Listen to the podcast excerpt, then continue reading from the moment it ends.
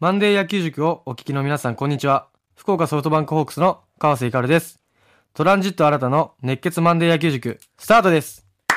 よろしくお願いいたしますお願いします。来たー川瀬さんがお邪魔します。やったもうこちらこそありがとうございますますついにマンデー野球塾に、はすいません。ちなみに、はこの番組は、お聞きになったことは、ない。ありがとうございます。このね、やっぱストレートな意見を僕が聞きたかった。もちろんそうです。実はね、細々とやっておりまして、ねえー実は本当一丁前に野球だけを語って、そしてリスナーさんの野球の話しかしないっていう。本当野球大好きですもんね。すいません。ありがとうございます。ほんとえー、ポッドキャストで見習いますあ、とんでもない。とんでもない。見習わせていただきます。川内さんとは、はいあの、RKB ラジオのね、はい仮面春杉野球部でそうですねご一緒させてもらう予定になっておりまして、はいもう収録終わってね、どうでした？いろんな話しましたけど、本当に。そうですね。楽しか8った。あ回。本当あっという間で、はいはいまたこう、シーズン終わった後だったので、こう思い出したりとか、はい。えーしながら、はいはい。えーとてもいい時間でしたね。ちょっと川内さんと僕の関係性をご説明しますと、はい。あの、ホークスの牧原選手と、はい。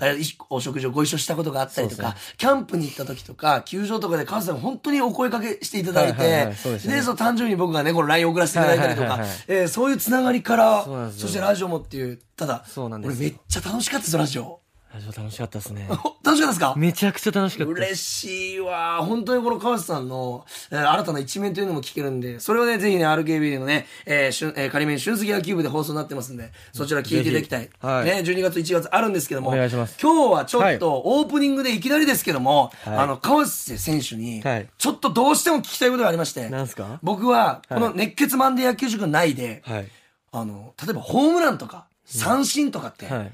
勝ち投手、はい。ヒーローインタビュー全員が分かることだと思うんですよ。メディアを見てれば。そうですね。でも僕はそこじゃなくて、はい。ここの球を打ったのは3球前のこのカーブがあったからとか、あのバントは1球前を見逃したからとか、スタートする前に一瞬、ピッチャーのここ今盗んだんですよとか、あの牽制があったからみたいな、はい。とてつもなく、はマニアックすぎて、もう興味ない人からしたら何の話してんだお前っていうところをいや、でも、はいそういう話好きです。ありがとうございます。僕はそこを見てほしくて、プロ野球選手の凄さが俺あーそこに含まれてると思うんですよ。なんか面白いですね。そう。だからこそ、川瀬選手の凄さ、もちろんユーティリティプレイヤー、はいどの打順もいける、足も速い、守備うまい。これはもう、もちろんなんですけども、僕が一番好きな川瀬選手のポイント、はい、お願いします。バントのうまさなんですよ。うーわ。俺めっちゃこれをラジオで喋らせていただいてて、はい。これもちろん皆さんバント、はいラジオの中でも伝えてきましたけど、はい。難しいんですよ。当たり前のようにやってるからが、失敗したらなんで失敗してんのって思われがち、言われがちですけど。どういう風な難しさがあるか、川瀬さんの口からもう聞きたくて。僕はですね、はいあ、まあ、見てるから人からしたらめっちゃね、こうやって横にしてるだけじゃん。はい転がせばいいじゃん。はい違う。うん。これね、転がすとことかもあるじゃないですか。はい。でも僕は、はいやっぱ何が一番大事かっていうのは、はいメンタルですね。バントはメンタルだと。はいというとどういうところでしょうか？やっぱこう、こうしないといけない。はい。ああしないといけないってやなったら、バントって固まっちゃうので、はい。もう、なんですかね、こう来た球に対して、素直に受け止めるっはい。ていう感じです。バントをしに行くんじゃなくて、受け止める。受け止める。はい。この受け身の姿勢こそが、バントの、はいはい、成功率につながると思います、僕は。例えば、えー、川瀬選手、えー、1番打つ時もあれば2番もある。はい例えば下位打線もあるとか、はいいう時になって、本当いろんな場面で、例えばいろんな種類のバントが必要になってくるじゃないですか。はい出塁のためのセーフティー。はいえー、相手の合間を縫うプッシュバント。はいで、先しえー、今シーズンは、ツーアウトからのセーフティースクイズ。はいそして送りバント。はい。いろんな場面のバントがありますけども、どれが一番自分の武器だと思いますか？プッシュバントほじゃないですかね。う。例えばセカンドのちょっと下がってたら、はいセカンドとファーストとピッチャーのちょうど間ぐらいに、強めのバント。というと、な、どういうところが自分の？あれは、はえっ、とですね、逆に、はい。ば僕がすることによって、もう相手からしたらバントするって思わせるじゃないですか。はいはいはいそしたら自然と内野って前来るでしょ。無意識のうちに一、二歩前に行ってる可能性もあるってことですね。ヒットゾーン広がるでしょ。はい。そういうことです。なるほど。だから、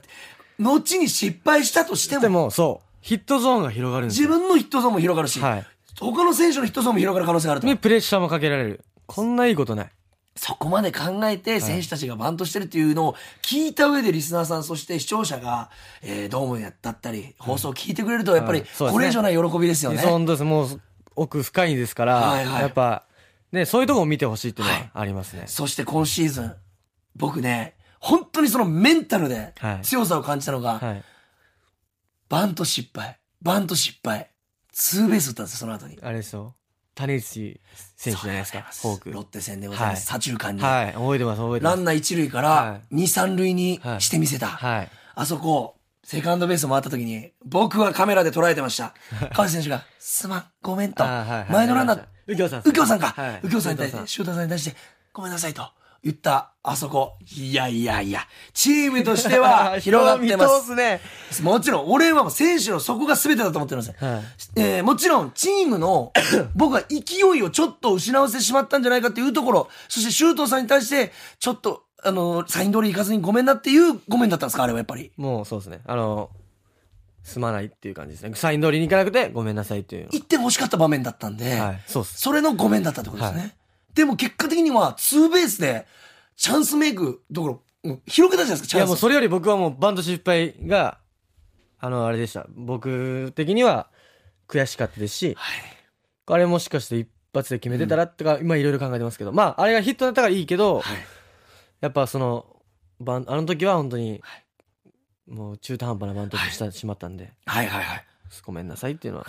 だからそういった表情、関係性とか見ながら、くーって思いながら野球めっ。ちゃ野球好きやん、この人。すいません、本当好きすぎるんです、本当に。申し訳ない。ただ本当にそういうところが、は野球やってる人の俺はかっこよさだと思うし、だからこそラジオで言ってるんですけど、バントと犠牲フライだけなんですよ。あの、ホームランとか打点とか以外ではい、皆さんがベンチを出てハイタッチするのって。だからこそ犠牲バント。アウトになって称賛されるのってバントだけなんですよね。監督しま、監督します？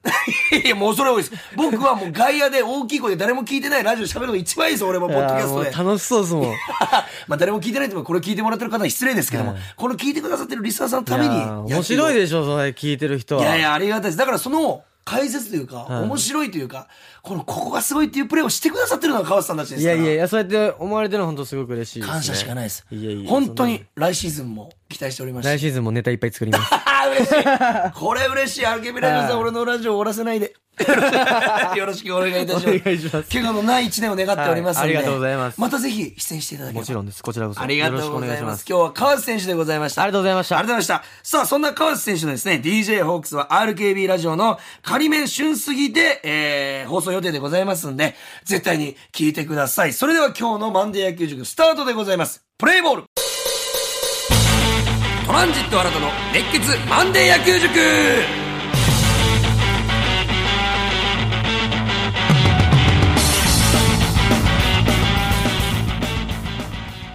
さあそれでは本編スタートしていきましょう。まずはですね出演してくださいました川瀬光選手。本当にありがとうございました。いやー なんか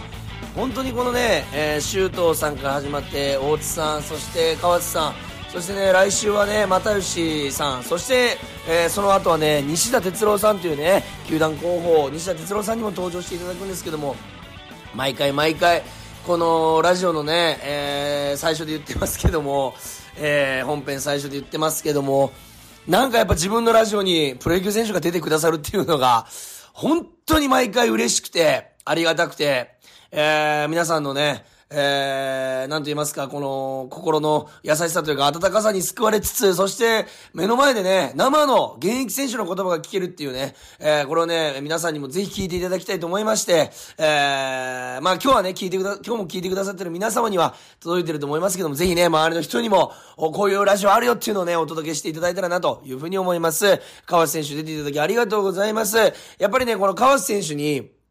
えーこのオープニングの中でもね、このかなりバントの話がありましたけども、特にやっぱり聞きたかったのは、あまあ、緻密な野球と言いますか、やっぱりどうしてもプロ野球っていうのは、えー大きなホームラン、うん、を、まあ、剛速球、うーっていうのがね、まあ、注目されがちなんですけども、やっぱり野球っていうのはね、そういうところだけじゃないというね、えーいうところがございまして、そこに野球の面白さが僕は詰まってると。だから、あ WBC で、えー日本人よりもね、パワーもあって、体格もいい選手たちに、えー我々日本、我々というか、日本代表の選手たちがね、えー勝って、えー優勝できたっていうのはそういうところが大きいんじゃないかなと。お日本のね、えー野球というものをね、えー体現するために、えー、いろいろな緻密な野球が必要となってくるんですけども、その一つが先ほど話にあった、あバントでございまして、えー、川瀬選手もおっしゃっておりましたけども、ただバットを横にしているだけじゃないと。えー、そのね、自分のバント一つでチームにも、そして、えー、その後のね、相手チームにも、そしてその後の自分たちのチームの流れにも影響していくんだよというお話ありましたけども、改めてこのバントの大切さ、そして難しさっていうのをね、えー、学ばせてもらったなというふうに思います。えー、もう一度ね、川瀬選手についてね、ちょっとお話しさせていただきたいなと。いうふうに思いますけども、川瀬光選手、もうね、プロに入ってね、もう10年近く、もう8年ぐらいか、あなるもう中堅になってきた選手でございますけども、本当にチームにとって欠かせない、えー、存在でございます。えー、まずはね、まあ、走攻守とありますけども、まずは守備ですよね。えー、一番川内選手の安定している守備、えー、でございます。えー、高身長にもかかわらず、本当にね、えー、堅実な守備をされる選手でございまして、えー、セカンド、ショート、サード、ファースト、まあ、ファースト、セカンド、ショート、サード全部守れると、いったところが強みでありますし、何よりその安定感、そしてその丁寧さ、堅実さというのが、あ売りからと、えいうふうに思います。えー、なかなかね、この速い打球だったり、えー、まあ、土のグラウンドでの難しいゴロ補給っていうのはね、ミスが起きやすいんですけども、川内選手は本当に低い、えー、姿勢と、エラー率も本当にとても低いです。えー、そしてその、なんて言いますか。やっぱり何より僕が好きな川内さんのが、やっぱ流れるような守備の動きですよね。この、えー、飛んでくる、取る、そして、えー、投げる、えー、っていうのが2個に分かれてなくて、この一連の動作の中で正面に入る、もしくは取りやすい、場所から打球に入っていく、そして取って、そして流れの中でファースト方向に体を持っていきながら投げていくという、この基本に忠実ながらも柔らかいプレーっていうのが、僕がこの川瀬選手の好きなところだなと、いうふうに思います。シーズン中も見てて、いうふうに思いますし、何よりこのピンチな場面で、なかなかこうないと思うんですよ。この、例えば見てる方々だったら、えー、ピンチのところで、えー、抑えてほしいっていうことは思っても、なかなかこれは思わないと思うんですけど、僕はね、ピンチの時、川内選手のところに飛んでいけと思うんですよ。なぜならもう絶対に取ってくれるから。えー、これはね、飛んでいけというか、えー、そこに飛んでいったら間違いないと思わせてくれるような、あこの守備の実力を持っているというところ、なかなかないこの、守備でね、えー、まあ、守備で、えー、守備のクリーンアップって言ったらおかしいですけども、本当にこのチームの要になっているということで、まあ、藤本監督もね、まあ、この起用方法ではから見えたんですけども、本当に困った時には川瀬と、え、いうところ、そこのね、守備もバッティングも勝負強さというのが売りじゃないかなというふうに思います。そして、バッティングですよね。えー、特にね、川瀬選手もおっしゃっておりましたけども、この後半ですよね。このシーズン後半になっての、お川内選手のお、バッティングの勝負強さ。特に僕はあのね、仮面春杉野球部というね、えー、ラジオ収録をやらせていただきまして、8本撮りさせていただきまして、えー、そちらもね、えー、この RKB ラジオのね、生放送の方で、えー、流れるようにね、えー、なっております。えー、まあ、そちらの放送日で言いますと、12月の19から22、そして1月の16から19という風になっております。そこでまた聞いていただきたいんですけども、えー、やっぱり、えー、ロッテ戦、えー、ゾゾマリンで行われた試合の、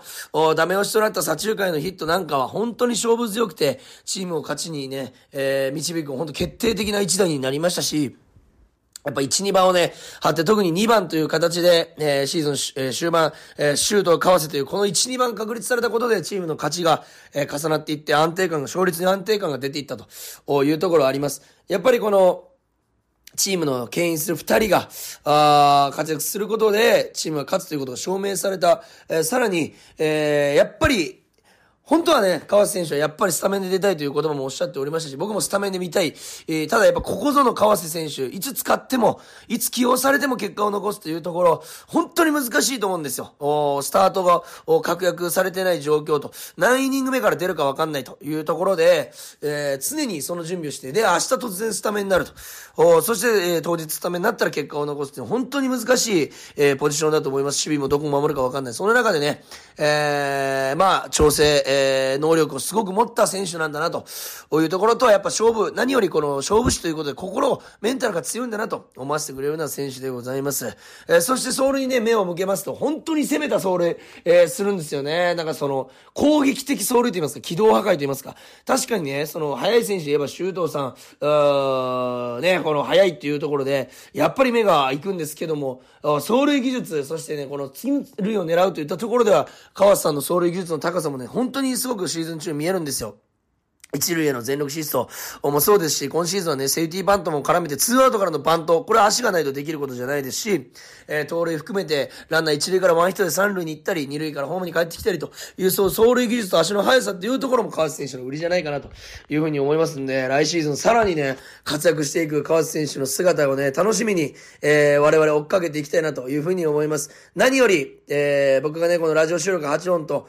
バンデ野球塾の収録をさせていただいて感じたことは、やっぱりこの、もちろん周東さん、大津さん、又吉さんもそうですけども、川内さんのこの、まあ、僕の、おとちょっと関係性があるというところと、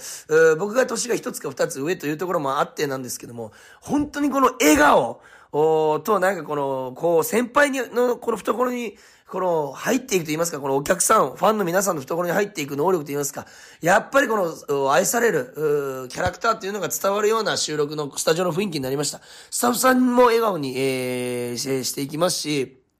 やっぱりこの、何でもいいですよ、ということで、本当いろんな話をしてくれますし、リアクションがやっぱ、いいと言いますか、えー、いやー、どうですかね？って言ってような、このね、仮面春杉野球部でも聞いていただきたいんですけども、リスナーさんに対する質問に対しても、本当に体をのけぞったり、えー、前傾にしたりして答える姿を見ると、愛されキャラなんだなと、おそういうところでファンの皆さん、選手の皆さんから愛されているんだなということを感じれた、この川瀬選手のね、この、なんて言いますか、人間性も感じれた素晴らしく楽しい収録になりました。本当に川瀬選手ありがとうございました。そして2024年シーズンも、お楽しみにしておりますんで、えー、怪我なくね、シーズン迎えて、怪我なくシーズンを終えれるように、我々は応援してしていきたいと思います。皆さんもね、川瀬光の応援をぜひよろしくお願いいたします。さあ、話は変わりますけども、私、えー、アルケビホークス応援団長やらせてもらっておりますけども、えー、今年で4年目かな迎えるんですけども、えー、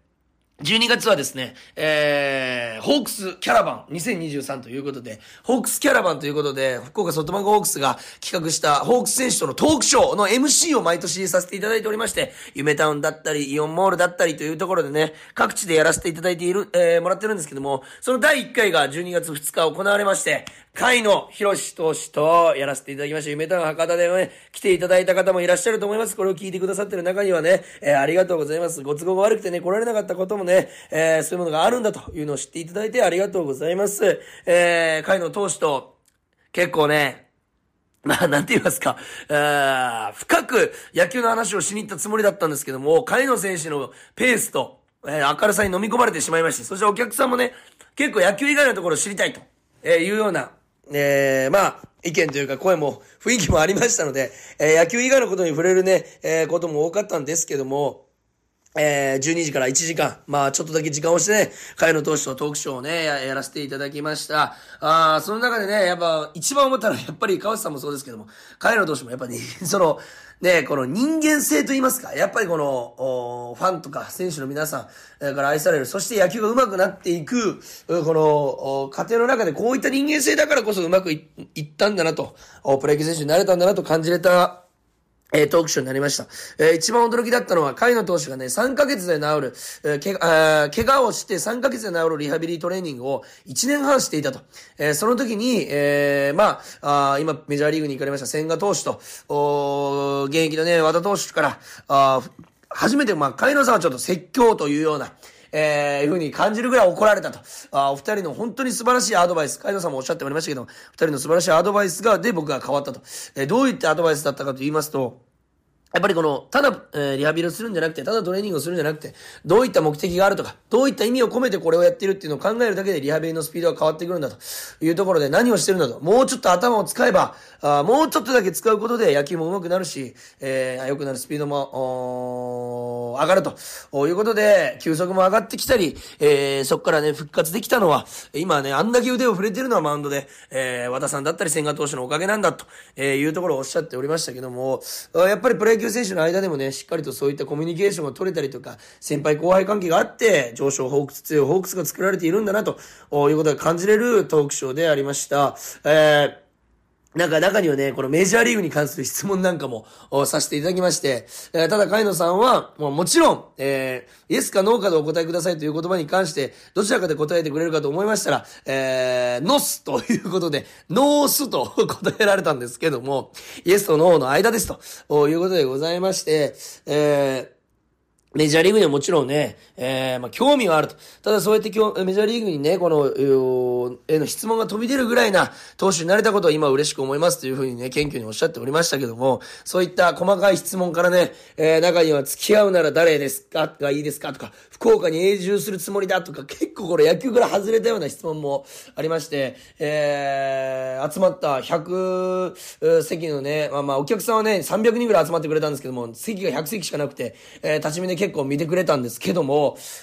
皆さんもね、盛り上がっていただきまして、甲斐野選手が本当にあの、野球選手兼お笑い芸人だ。いや、お笑い芸人兼野球選手だというふうにおっしゃっておりましたけども、ノリも良ければ、えー、ボケ、ボケられたり、ツッコミ能力も高いというね、本当に万能な選手だなと。えー、先日はね、ファン感、ファン社、えー、ファン、えー、ファン感謝祭、えー、ファンイベントですね。えー、ではね、歌も歌われましたし、えー、加山さんサイドスローみたいなね、歌もありましたけども、本当にチームのね、雰囲気も良くしてくれて、ムードメーカーでというところでございまして、川瀬さんと撮った、あ仮面新杉野球部、シュートさんも大津さんもそうですけども、海野選手の名前も出ておりますんで、そちらもね、聞いていただきたいなというふうに思いました。あさらに、えー、記事にもね、えー、西スポさんにしていただいたんですけども、我々のトークショー、我々というか、まあ、二階堂さんトークショーしていただいたんですけども、来シーズンやっぱりね、勝利の方程式に大砂さんもね、えー、残留してくださるということで、7回、8回任される男になりたいというふうに海野さん、えー、おっしゃっておりましたんで、モイネルさんも先発転向されると、えー、いうことで、えー、そちらもね、楽しみになってくるんじゃないかなと、おいうふうに思えたトークショーでございました。えー、去年はね、和田さんから、えー、僕が誕生日が12月15日なんで、それに近い時に和田さんの方から、あステージ上でね、誕生日プレゼントということで、アルフォートをいただいたんですよ、ケータリングの。ただその時にはね、嬉しいが勝ってちょっと突っ込めなかったんですよ。で、和田さんから後から、お前さ、ケータリングあげたんだから突っ込んでくれよ、これじゃ嫌ですって、ただ言われたんですけど、僕は嬉しさが勝ちましたと言って、今年、えー、次会ったらね、和田さんからそういうことをしていただいたら、突っ込もうって心に決めてたら、まさかの不意に、えー、カイノさんが、新さん誕生日近いらしいですね、ということで、えー、ステージ上でパイの実を今年はいただきまして、今年はしっかりと突っ込めました。えー、去年のことがありましたんで、いや、ケータリングリングやないかいという突っ込ませていただきましたけど、内心はやっぱり嬉しさの方が勝ってたということでございまして、今も手元に大事に残してありますけども、あ海野選手のね、人柄の良さといいますか、この、ファンの皆さんがね、から愛される、本当ファンの皆さんを巻き込んで、質問時間もかなり多く取っていただきましたし、えー、そういうところもね、伺えるような、人間性、素晴らしい人間性も伺えるトークショー、あったかい1時間になったんじゃないかなと、えいうふうに思思います。えー、川瀬さんもね、ラジオ撮っていただきましたけども、カイナさんもトークショーありがとうございました。そしてね、えー、先週、これはもう、あのー、告知になるんですけども、先週出ていた大津投手とのた、えー、トークショーがなんと、今週12月9日、あございまして、え、12月9日でございますね。え、こちら、イオンモール福岡で、え、12時から開催という予定になっておりますんで、ぜひ皆さん来ていただきたいなというふうに思います。12月9日は、え、イオンモール福岡で、え、大津良介投手とのトークショーということになっております。ぜひ皆さん、えー、お時間をね、えー、お誘い合わせの上来ていただきたいなというふうに思います。えー、第2回は大津投手。そして第3回12月16日土曜日は大関投手になっております。12月16日土曜日、イオンモール福岡、あ、イオンモール若松、そちらはイオンモール若松セントラルコートになっておりますんで、えー、16日土曜日は、えー、大関投手。そして23日土曜日は、えー、イオンモール、柏浜で、えー、なんと中村明選手ということでございまして、えー、プライベートでも可愛がってくださってる中村明選手とトークショーとなっております。そちらが12月23日になっておりますんで、皆さん、